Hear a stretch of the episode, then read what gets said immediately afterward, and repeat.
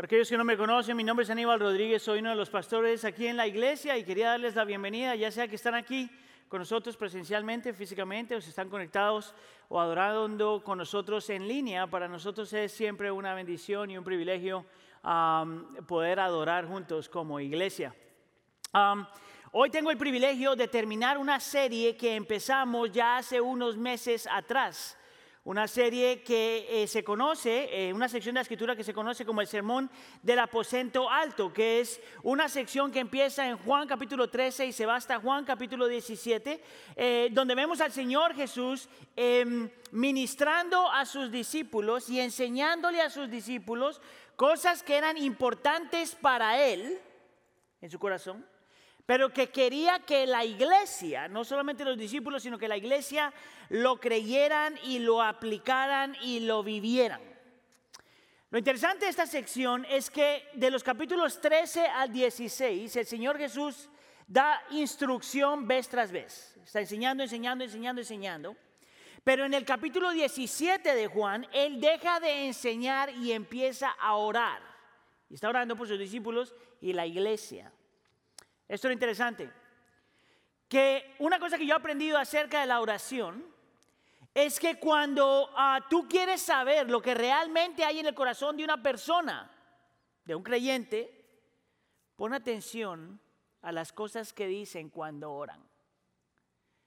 La razón por la que digo eso es porque muchas veces en nuestra oración sale a la luz aquellas cosas que nosotros amamos, aquellas cosas que son importantes para nosotros, aquellas cosas que tienen significado para nosotros. Entonces, si tú quieres saber cuál es la realidad de tu corazón, aún mira cómo tú oras. Si transferimos eso al Señor Jesús, te vas a dar cuenta que en esta oración se hace extremadamente evidente cuánto el Señor ama a su iglesia a cuánto el Señor le importa su iglesia y cuánto el Señor quiere lo mejor para su iglesia. Bien interesante. Lo que me llama la atención es que hay un tema del cual Él habla más que cualquier otro tema. Es más, es el mismo tema que se repite con más frecuencia, no solo en la oración, pero en todo el discurso, en todo el sermón del aposento alto. Y es el tema del significado y la importancia y la necesidad de la unidad de la iglesia. Que seamos uno, así como el Padre y el Hijo sean, son uno. Y para hablar de eso, vamos a mirar Juan capítulo 17, de los versículos 20 al 26. Juan capítulo 17, de los versículos 20 al 26, le voy a pedir por favor que se ponga de pie para la lectura de la escritura. esto lo hacemos para los que nos están visitando como una señal de reverencia ante Dios y su palabra. Si está conmigo, si no se ha dormido todavía, diga, aquí estoy. La palabra del Señor dice así, Juan capítulo 17, si tiene su Biblia vaya ahí, si no, no se preocupe, vamos a poner los versículos en la pantalla. Versículo 20. Pero no ruego solo por estos, hablando de los discípulos, sino también por los que han de creer en mí por la palabra de ellos, hablando de la iglesia, para que todos sean uno como tú, oh Padre, estás en mí y yo en ti, que también ellos estén en nosotros, para que el mundo crea que tú me enviaste. Versículo 22. La gloria que me diste les he, me diste les he dado para que sean uno como nosotros somos uno, yo en ellos y tú en mí, para que sean perfeccionados en unidad, para que el mundo sepa que tú me enviaste y que los amaste tal como me has amado a mí. Versículo 24.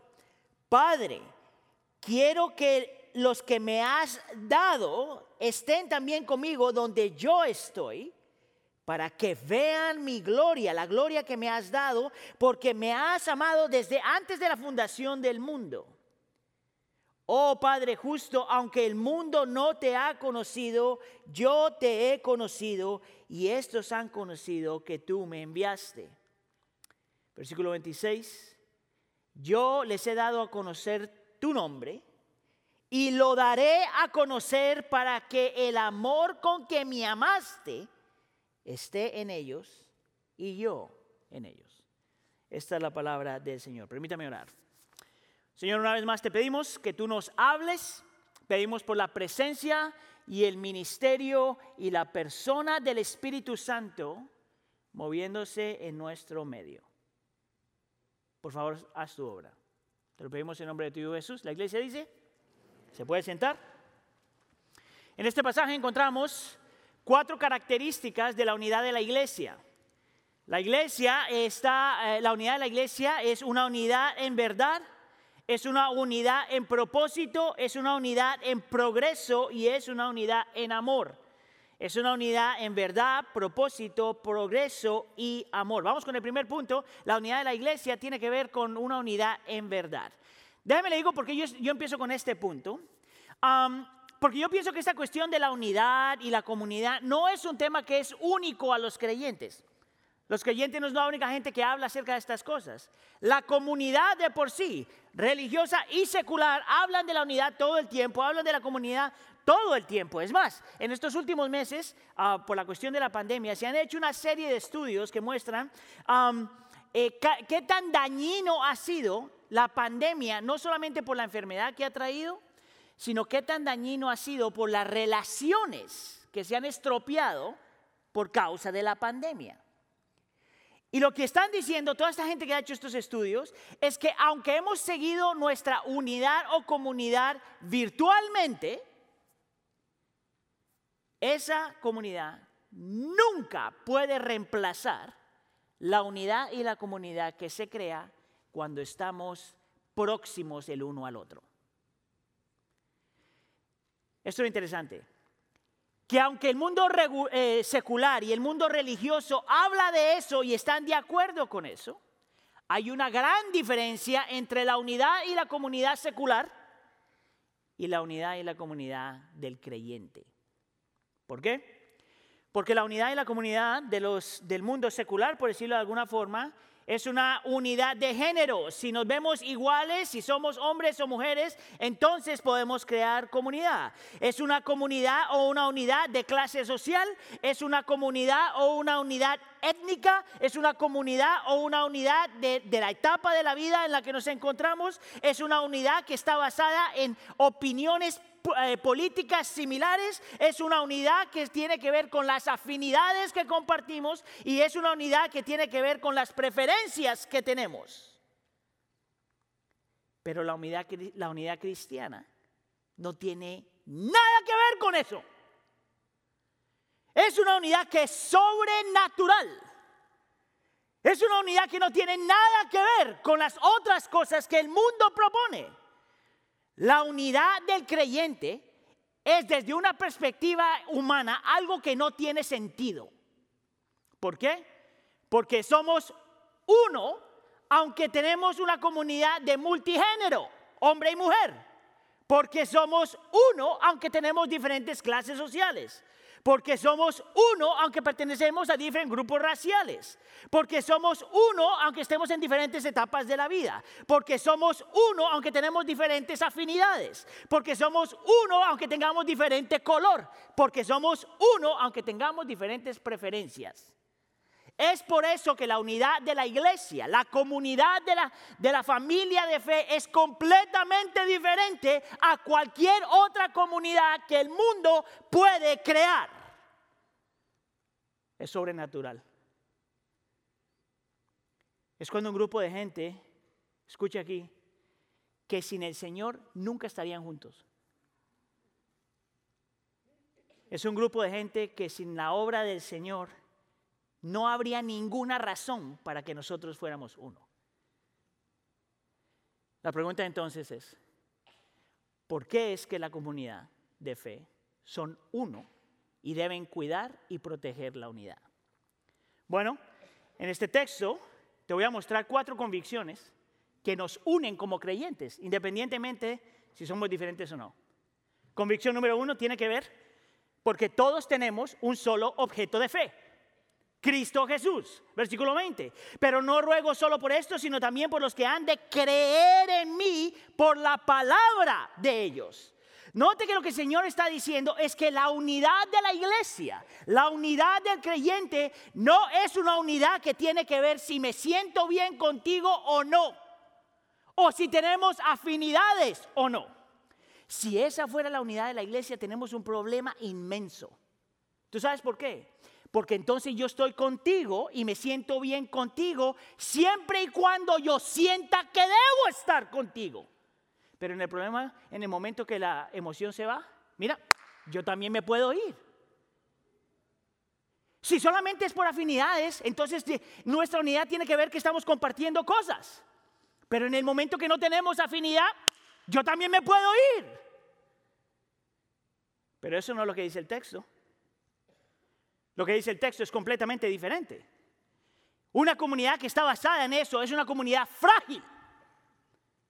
Pero lo que une a los creyentes y lo que crea la unidad en los creyentes es que tenemos el mismo objeto de fe, Cristo Jesús. El Hijo de Dios que vivió la vida que nadie ha vivido, el Hijo de Dios que murió la muerte que todos merecíamos morir, el mismo Dios, el Hijo de Dios que resucitó para que nosotros fuéramos perdonados, aceptados, adoptados, santificados, justificados. Eso es lo que nos une, porque te das cuenta de esto, que esa es nuestra primera identidad. Y que todo lo demás es secundario. Escúcheme aquí, iglesia del pueblo. Usted es primero cristiano y después todo lo demás. No quiere decir que todo lo demás no es importante. Lo que quiere decir es que secundario. Su género es secundario, su etnicidad es secundaria, su clase social es secundaria, su educación es secundaria, su trabajo es secundario, sus preferencias son secundarias, lo que te gusta o no te gusta son secundarias. Nuestro lo que nos une primordialmente es que somos hermanos y hermanas en Cristo. Solamente él es nuestro objeto de fe. ¿Crees tú eso? Además, lo que crea la comunidad y sostiene la comunidad de los creyentes, convicción número dos, es que tenemos una misma actitud a Cristo. Somos uno en actitud a Cristo. Lo que quiero decir con esto, mire el versículo 20, es que encontramos a Cristo hermoso. Eso es lo que quiere decir la palabra gloria en el versículo 22. La gloria que me diste les he dado para que sean uno, así como nosotros somos uno. Mire, la familia de fe no solamente tiene el mismo Salvador, no solamente tiene el mismo Padre y el mismo Espíritu en todos nosotros, sino que vemos al Señor Jesús de la misma forma, precioso, eso es lo que la palabra gloria significa ahí, hermoso, porque entendemos que no hay nadie que sea tan bueno como Él es, tan poderoso como Él es, tan confiable como Él es, tan entendible como Él es, tan santo como Él es, tan paciente como Él es, tan misericordioso como Él es, tan lleno de gracia como Él es, lo que, lo que nos lleva a la unidad es que cuando yo miro a un hermano en la fe, los dos estamos adorando a la misma persona. Nos une lo que adoramos o a la persona que adoramos. ¿Sabías tú que tú sabes practicar eso en todo momento? Escuche, lo que tú más amas, eso es lo que tú adoras. Si tú amas de la forma en que te ves. Te unes a gente que ama la forma en que se ven y adoran la forma en que se ven. Si tú adoras tu trabajo y adoras tu dinero y adoras y alabas tu trabajo y alabas tu dinero, a que todos tus amigos hacen lo mismo. Mira, si tú adoras a el amor y el romanticismo a que todos tus amigos adoran el amor y el romanticismo. Nosotros somos unidos por lo que nosotros adoramos. Y el creyente está unido porque adoramos el mismo Dios. ¿Es eso verdad en tu vida? Convicción número tres. Los creyentes están unidos porque tenemos el mismo destino eterno. Esto viene del versículo 24, dice, para que vean mi gloria, ponga atención a la palabra gloria, la gloria que me has dado porque, porque me has amado desde antes de la fundación del mundo. Lo interesante es que cuando el Señor Jesús está utilizando la palabra gloria ahí, no la está utilizando de la misma forma que la utilizó en el versículo 22. En el versículo 22 estábamos diciendo que el Señor está hablando de que nosotros encontrar gloria como Dios es hermoso y poderoso, ¿verdad? Pero en este texto, gloria está hablando de lo que el Señor va a traer, de lo que el Señor va a hacer en su segunda venida de esta gloria futura, donde ya no hay más dolor, ni sufrimiento, ni pena, esta gloria futura donde ya no vamos a luchar con las cosas que luchamos, una gloria que se ve hermosa, perfecta, llena de paz, que satisface realmente los anhelos de tu corazón. Y lo que el Señor Jesús está orando es que nosotros tengamos esa misma obsesión. Y que cuando estamos viendo eso, por naturaleza nos unimos. La palabra ver ahí es extremadamente importante. Porque no es como, oh, me gustaría ver lo que ha de venir. Es, la palabra ver en el original tiene un, tiene un um, como un peso mayor. Ah, yo no sé si usted alguna vez ha jugado, ah, o cuando era jovencito, ah, o más niño, porque aquí hay un montón de gente joven, no le estoy diciendo nada, ¿verdad? Pero eh, ese juego donde estás mirando a alguien y la persona que haga la primero, que parpadee primero pierde. ¿Se acuerda de eso? Bueno, el juego, el juego es tú tienes que mirar y te tienes que quedar viendo, aunque los ojos te ardan. Y aunque sientas fuego y te están chorreando las lágrimas, te tienes que quedar ahí. Esa es la imagen de la palabra ver en el texto. Es cuando el creyente está tan controlado por la promesa de lo que ha de venir que une a otras personas que están tan, obsesionados con la promesa de lo que ha de venir.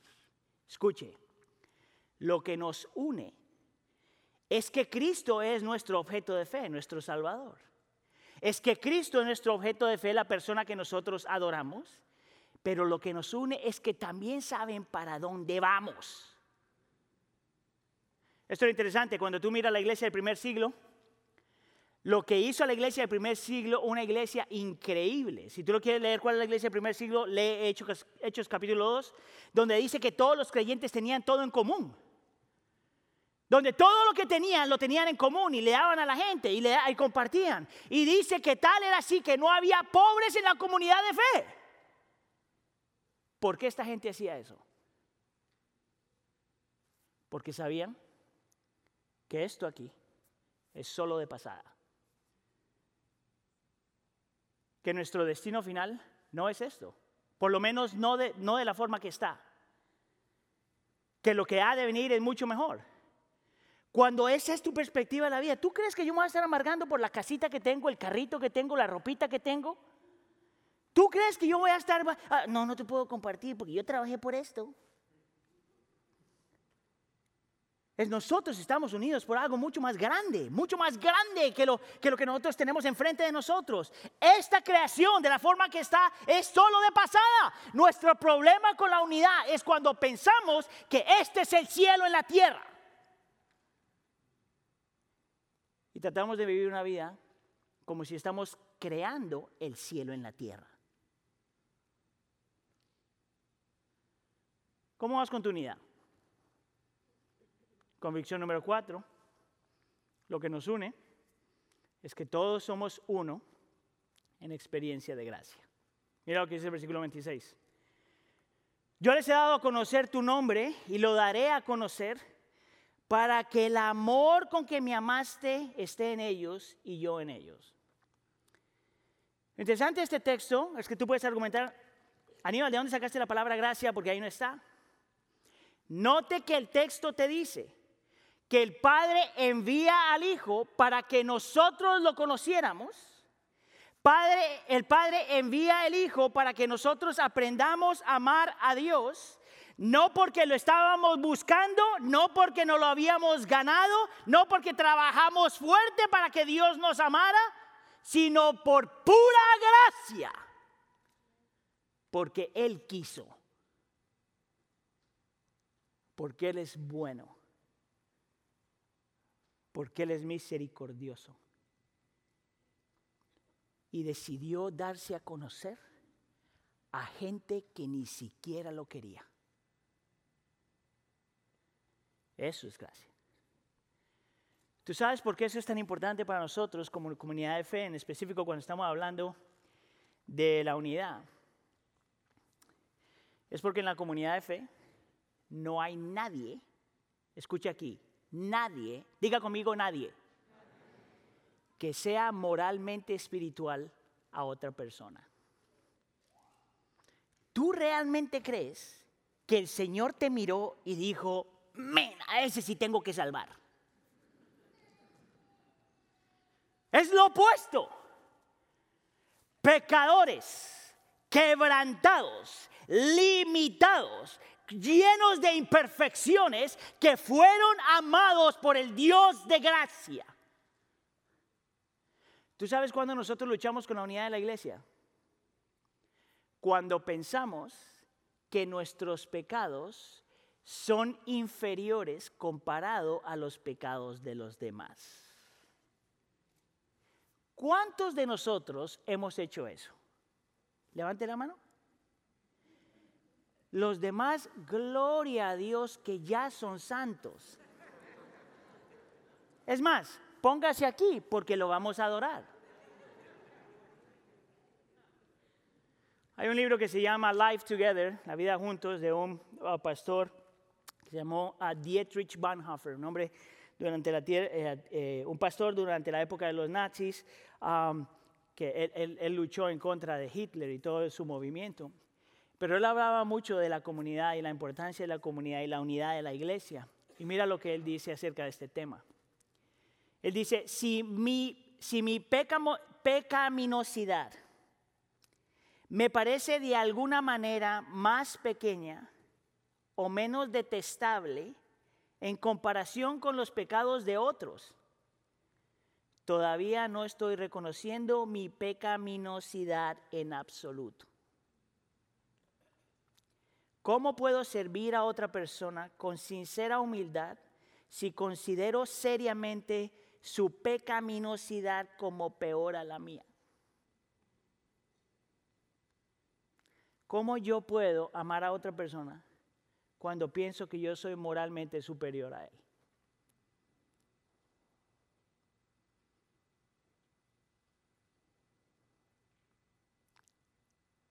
Yo creo que Satanás ha utilizado eso en la iglesia. Y es por eso que la iglesia se ha dividido. Pero la iglesia que es uno en verdad, uno porque hemos recibido la misma gracia, uno porque tenemos el mismo destino, uno porque encontramos al Señor Jesús precioso y uno porque el Señor Jesús es el objeto de nuestra fe, eso une. No solamente crea unidad, sino sostiene la unidad. ¿Estás tú viviendo eso si tú eres creyente? Lo bueno es que la unidad no es solamente unidad en verdad, pero es unidad en propósito. Y este punto en realidad va a ser bien corto, pero no quiero que lo pierdas. ¿Okay? Es algo que yo empecé, lo mencioné ah, la semana pasada también, pero vuelve a aparecer en el texto. Escúcheme aquí. La unidad de la iglesia es tan importante que es una de las formas en la que nosotros le mostramos a un mundo no creyente qué tan confiable es nuestra fe. La unidad de la iglesia es una de las formas en que nosotros le mostramos al mundo no creyente qué tan confiable es nuestra fe.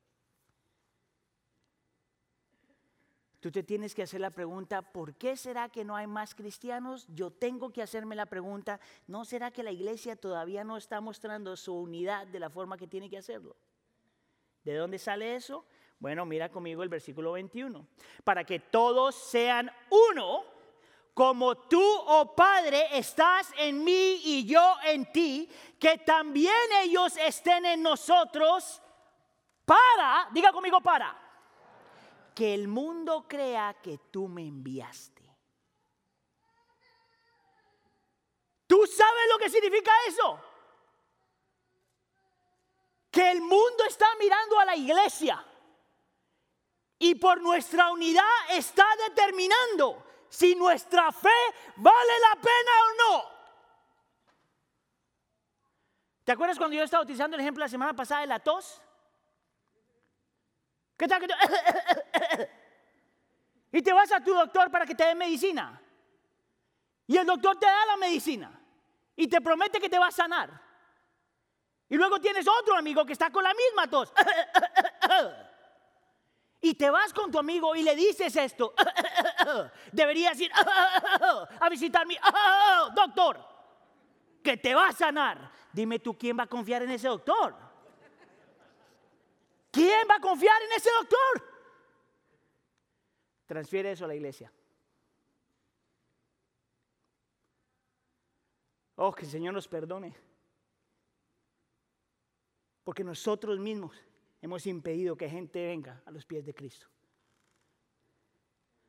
Por nuestro testimonio. Y si tú eres teólogo, no me vengas con que Dios es soberano y los va a salvar. Escucha lo que la palabra dice. Eso es verdad. Pero escucha lo que la palabra dice. Y por si acaso no lo entendiste con el versículo 21, el Señor Jesús dice, déjame te lo repito otra vez, de otra forma. Y en el versículo 23 lo dice de otra forma. Mira que habla de la unidad y dice, para, diga conmigo para, que el mundo sepa que, sepa que tú me enviaste. Vuelve a repetir lo mismo, pero de otra forma. ¿Tú sabes cuál es la diferencia?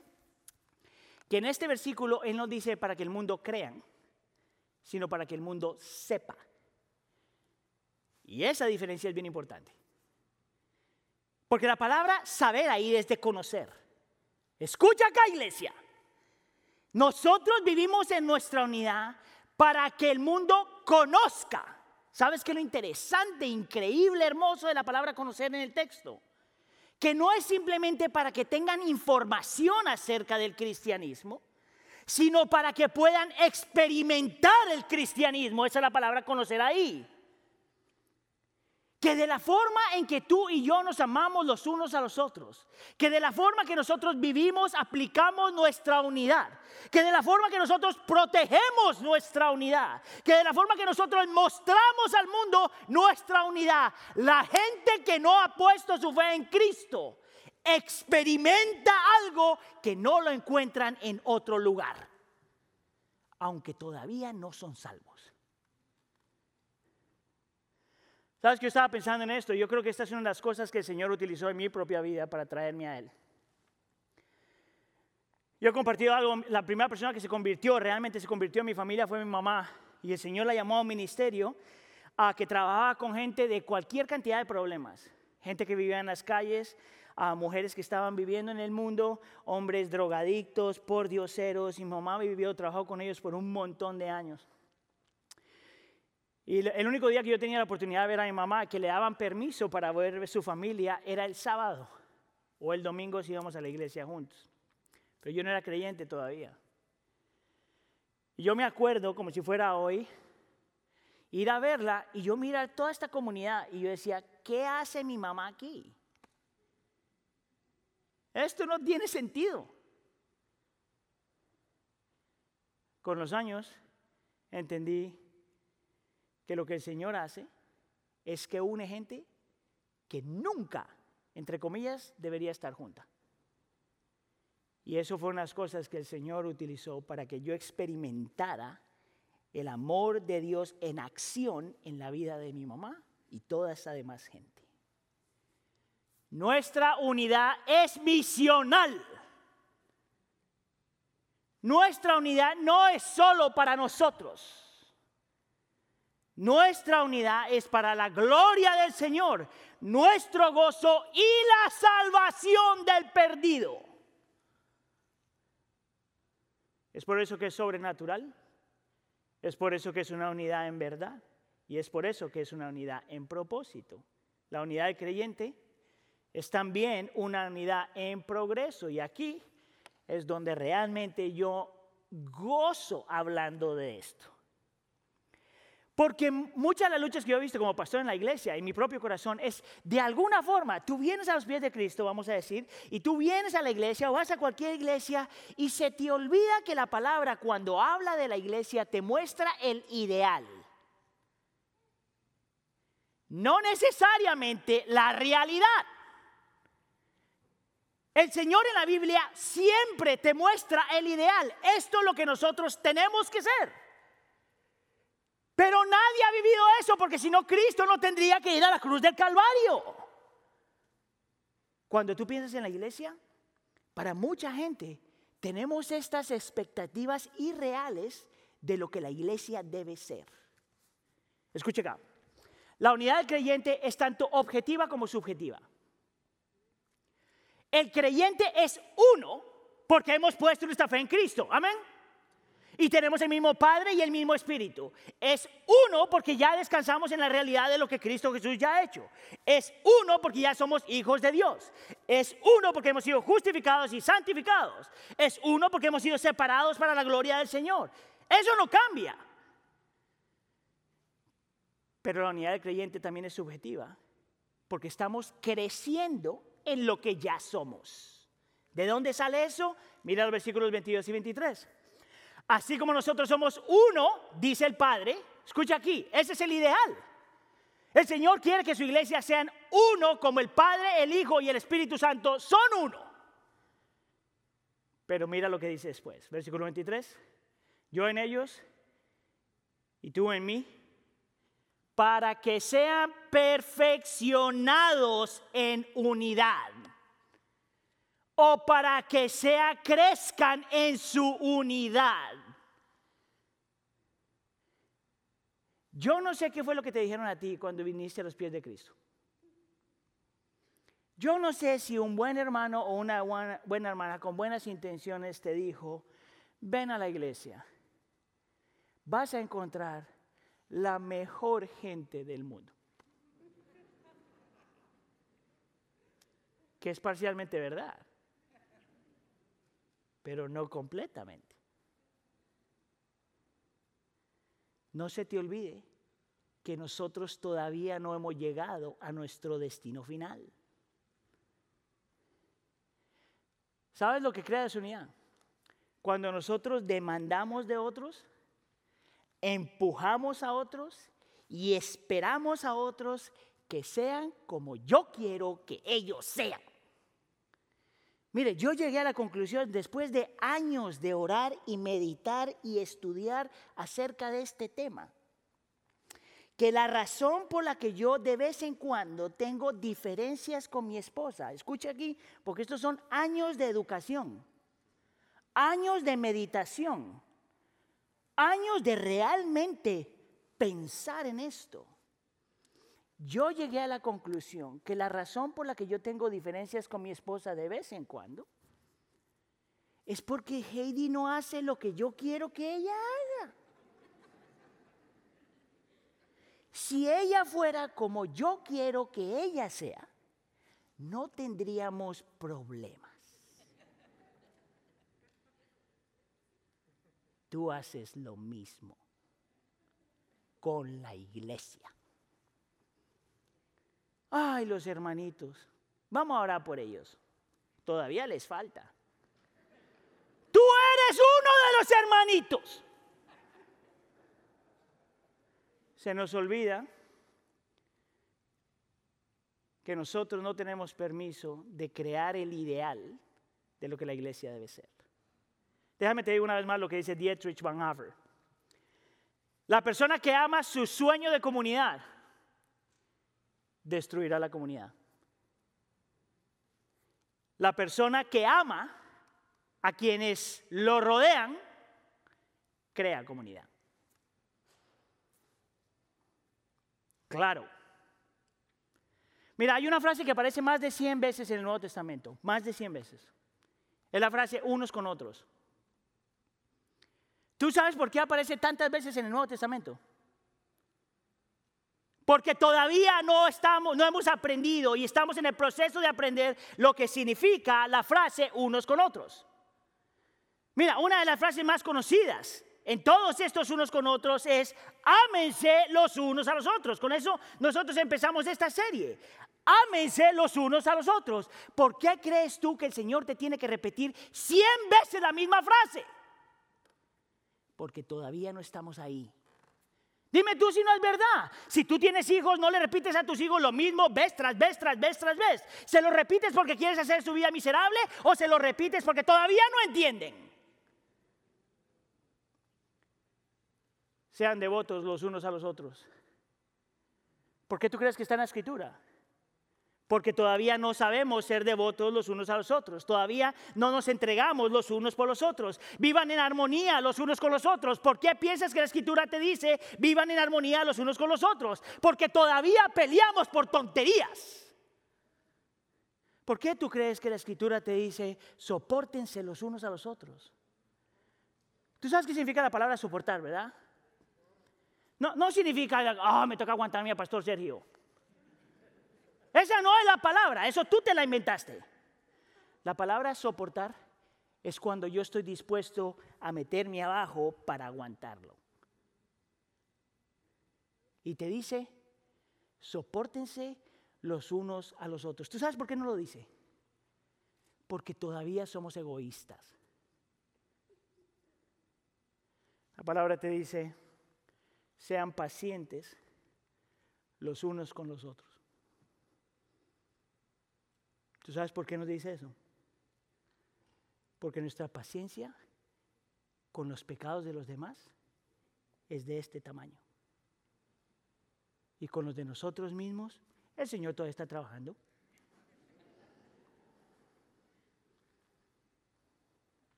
Mira lo que hace la diferencia entre la comunidad de fe y otra comunidad. Mira lo que hace la diferencia entre la unidad dentro de la comunidad de fe y otra unidad. En el mundo, tú estás unido a alguien mientras esa persona no se meta con tu voluntad. En el momento que esa persona se mete con tu voluntad, tú te vas. Tú tienes comunidad con alguien y tienes unidad con alguien cuando está, mientras esa persona satisfaga tus deseos. Pero en ese momento, en el momento que la persona no satisfaga los deseos, te vas. Es por eso que hay muchos matrimonios así, no más para que sepa.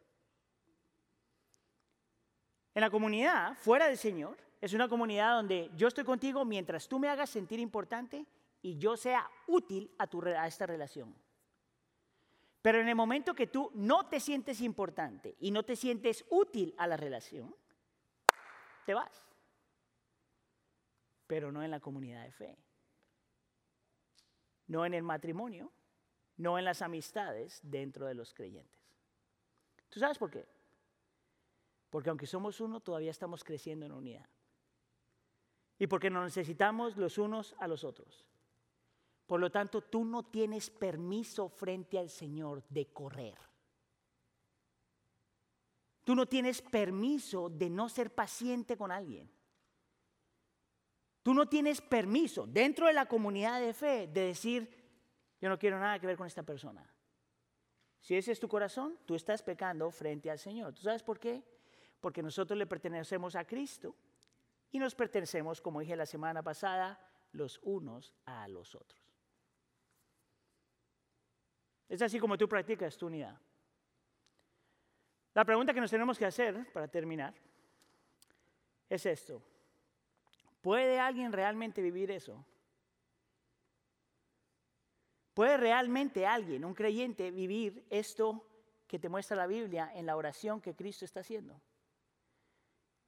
Y la respuesta es sí. Sí es posible. No perfecta, pero sí es posible.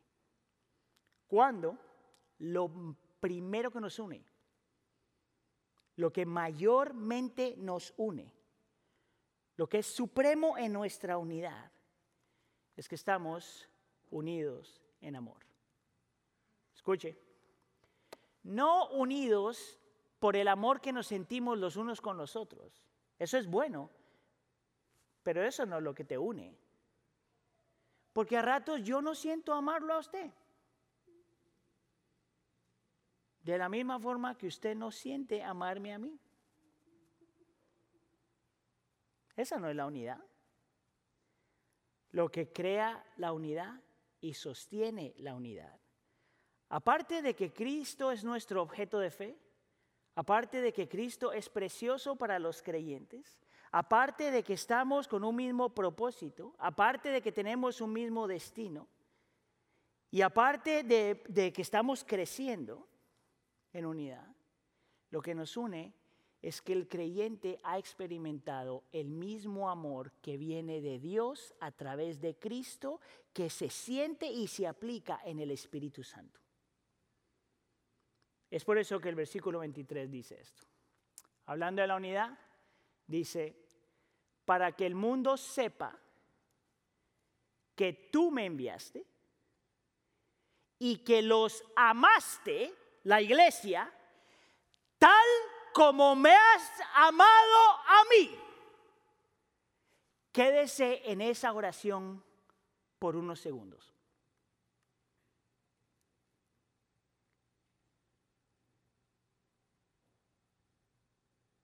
¿Sabes tú lo que eso significa?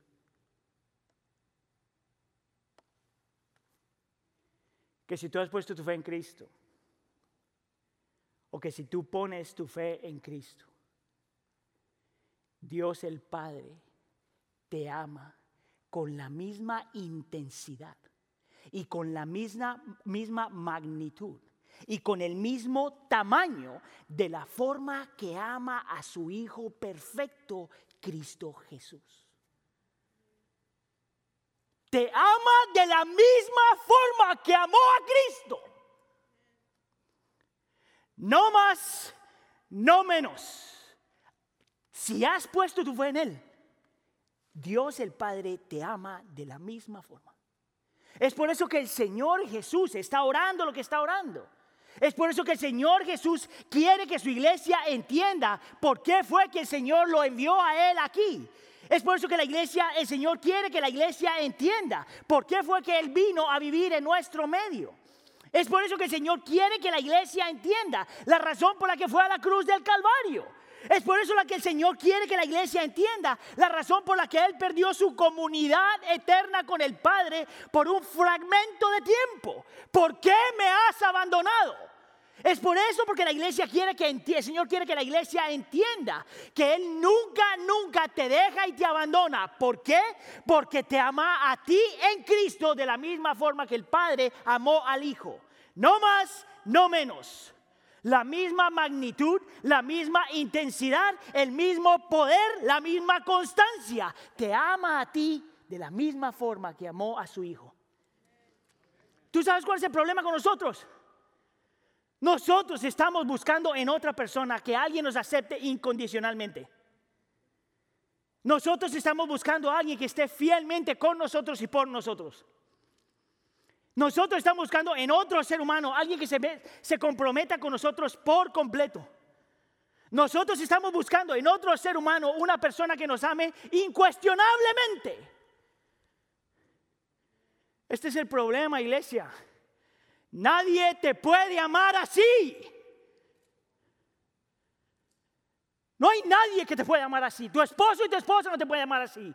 Tus amigos no te pueden amar así. Tus familiares no te pueden amar así. Nadie te puede amar así. Pero Dios sí. Y Dios ya te amó así. Mire, esta semana estábamos escuchando el testimonio. El pastor Rob, el, senior pastor, el pastor líder de toda la iglesia, um, como se está retirando y se va a mover de casa, se metió esta semana al cuarto de su hijo y está empacando eh, cosas de su hijo. Su hijo ya está casado, tiene como 26 años y vive en otro lugar. Pero él estaba empacando las cosas que le pertenecían a su hijo cuando era pequeño.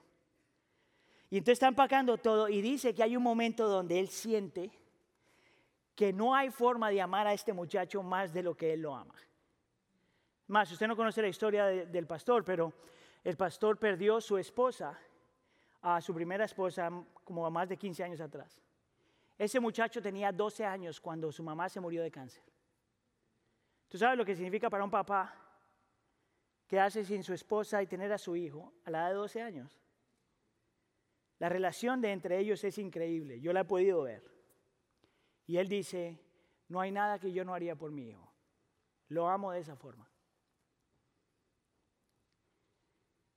Pero tú sabes que ese amor, por más increíble que es, no se compara en lo más mínimo de la forma que tu Padre te ama a ti en Cristo Jesús. Déjame te lo voy a tratar de ayudar a entender. Su amor por ti es eterno. Nunca se va. Su amor por ti es permanente. No lo puedes quitar. Su amor por ti no tiene una estrategia de salida.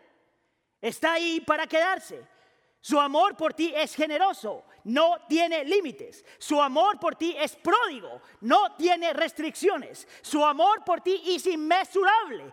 No te imaginas cuánto Él te ama. Su amor por ti es incontrolable. Nadie te lo puede quitar. Su amor por ti es abrumador. Una vez que lo pruebas, se apodera de ti. Su amor por ti es único. Nadie te ha amado tanto. Su amor por ti es misericordioso. No te da lo que tú te mereces. Su amor por ti es completo. No te da, eh, es completo. Él no puede amarte más ni menos de lo que ya lo hace en Cristo. Su amor por ti es activo. No puede ser indiferente. Su amor por ti es protector. Nunca te abandona. Su amor por ti es compasivo. Él te ve en aflicción y se mueve hacia ti. Su amor por ti es sacrificial. Le costó su hijo en la cruz del Calvario. Dime tú, ¿quién te puede amar así?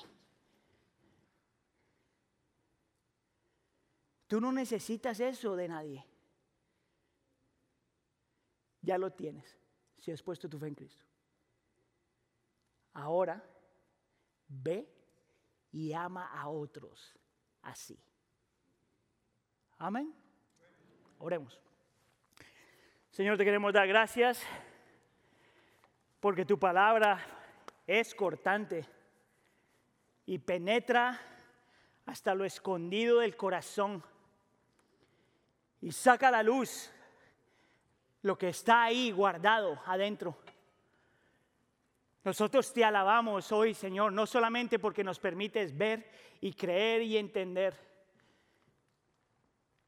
pero te alabamos, Señor, porque tenemos esta realidad que no cambia, de que si hemos puesto nuestra fe en Cristo, el Padre eterno, santo, poderoso, fiel, soberano en todas las áreas del mundo y la creación, ese mismo Padre me ama a mí de la misma forma que ama a su Hijo.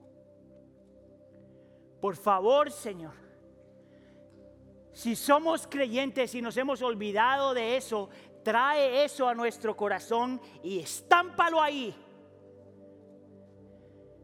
Y Señor, si hay gente aquí que todavía no te conoce así, no ha puesto su fe en ti, por favor, haz tu obra. Señor, por favor, permítenos creer cuánto tú nos amas. Te lo pedimos, por favor, en nombre de tu Hijo Jesús. La iglesia dice... Amén, iglesia, pongámonos de pie y cantemos esto juntos para anclar nuestro corazón en el amor de Dios por nosotros.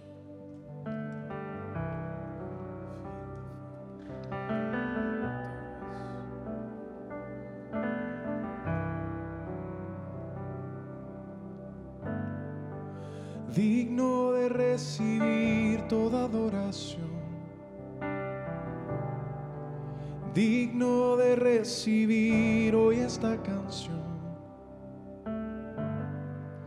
digno de entregarte mi corazón, vivo por ti.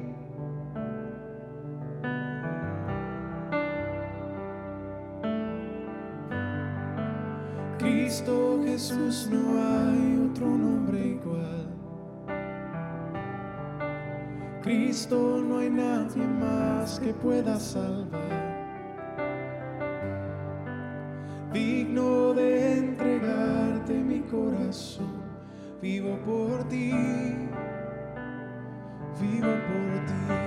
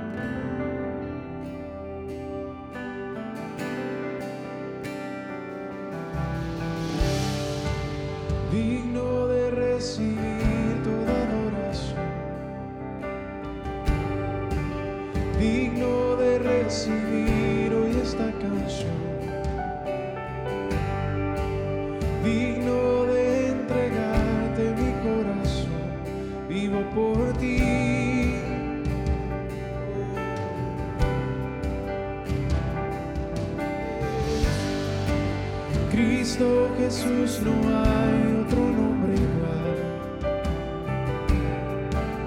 Cristo, no hay nadie más que pueda salvar. Eres digno de entregarte mi corazón. Vivo por ti.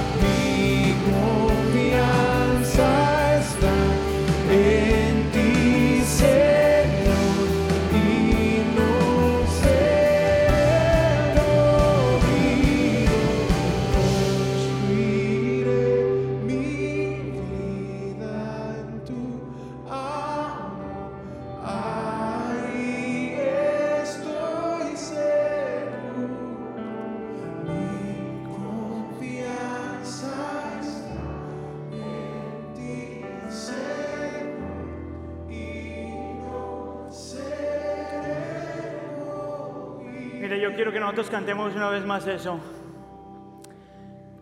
Pero mire, aquí hay gente que está lastimada porque ha buscado el amor de Dios en otra persona.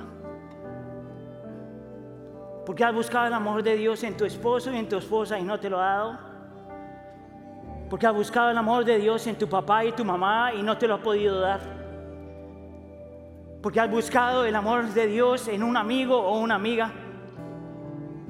Porque te has entregado por completo a gente que tú pensaste que te iba a amar de la forma que solamente Dios te puede amar. Mire, y yo quiero cantar esta otra parte otra vez, pero con ese entendimiento. Que nadie te puede amar de la forma que Dios te ha amado. y que Dios te puede amar. Y al cantarlo, hazlo como una confesión. Ven a los pies de Cristo y hazlo como una confesión. Amén. Hagámoslo otra vez.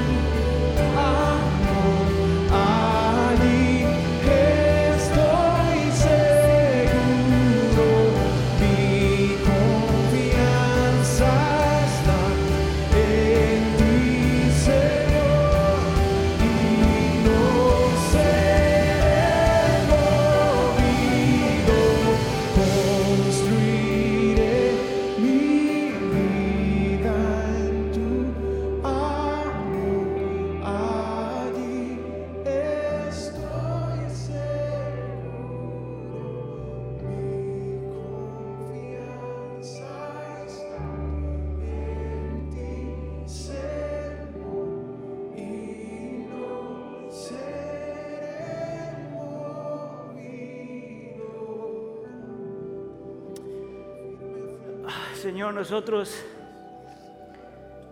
venimos a ti con todas nuestras cargas. Y nos rendimos a ti, a la magnitud de tu amor. Sana, Señor, a tu pueblo. Danos la presencia del Espíritu Santo con tal magnitud que no solamente conozcamos del amor de Cristo, sino que sintamos del amor del Padre en Cristo. Bendice, Señor, a tu congregación. Trae a ti aquellos que están trabajados y cansados, para que en ti encuentren descanso. La iglesia dice, antes de irnos a casa quisiera hacer una invitación. Hay gente en su vida que el Señor ya le dio, que también necesita escuchar del amor del Padre en Cristo Jesús. Y esa es parte de las razones por la que esta es una muy buena oportunidad durante esta época del año de nosotros invitar a otros a que vengan al, al Señor y otros que vengan a la iglesia. No para que la iglesia se haga famosa, sino porque ellos también necesitan saborear lo que significa tener el amor del Padre. Por eso antes de salir, le voy a pedir que tome una de estas tarjetitas. También lo puede conseguir esto en línea. Y aquí están las horas de los servicios. E invite a alguien. Usted no sabe si el Señor va a salvar un montón de gente en esta época. Amén. ¿Qué tal si recibimos la bendición que Cristo Jesús ganó por nosotros en la cruz del Calvario? El Señor te bendiga y te guarde. El Señor haga resplandecer su rostro sobre ti y tenga de ti misericordia. El Señor hace sobre ti su rostro y te dé paz. La iglesia dice, gracias por venir, los amamos, Señor bendiga.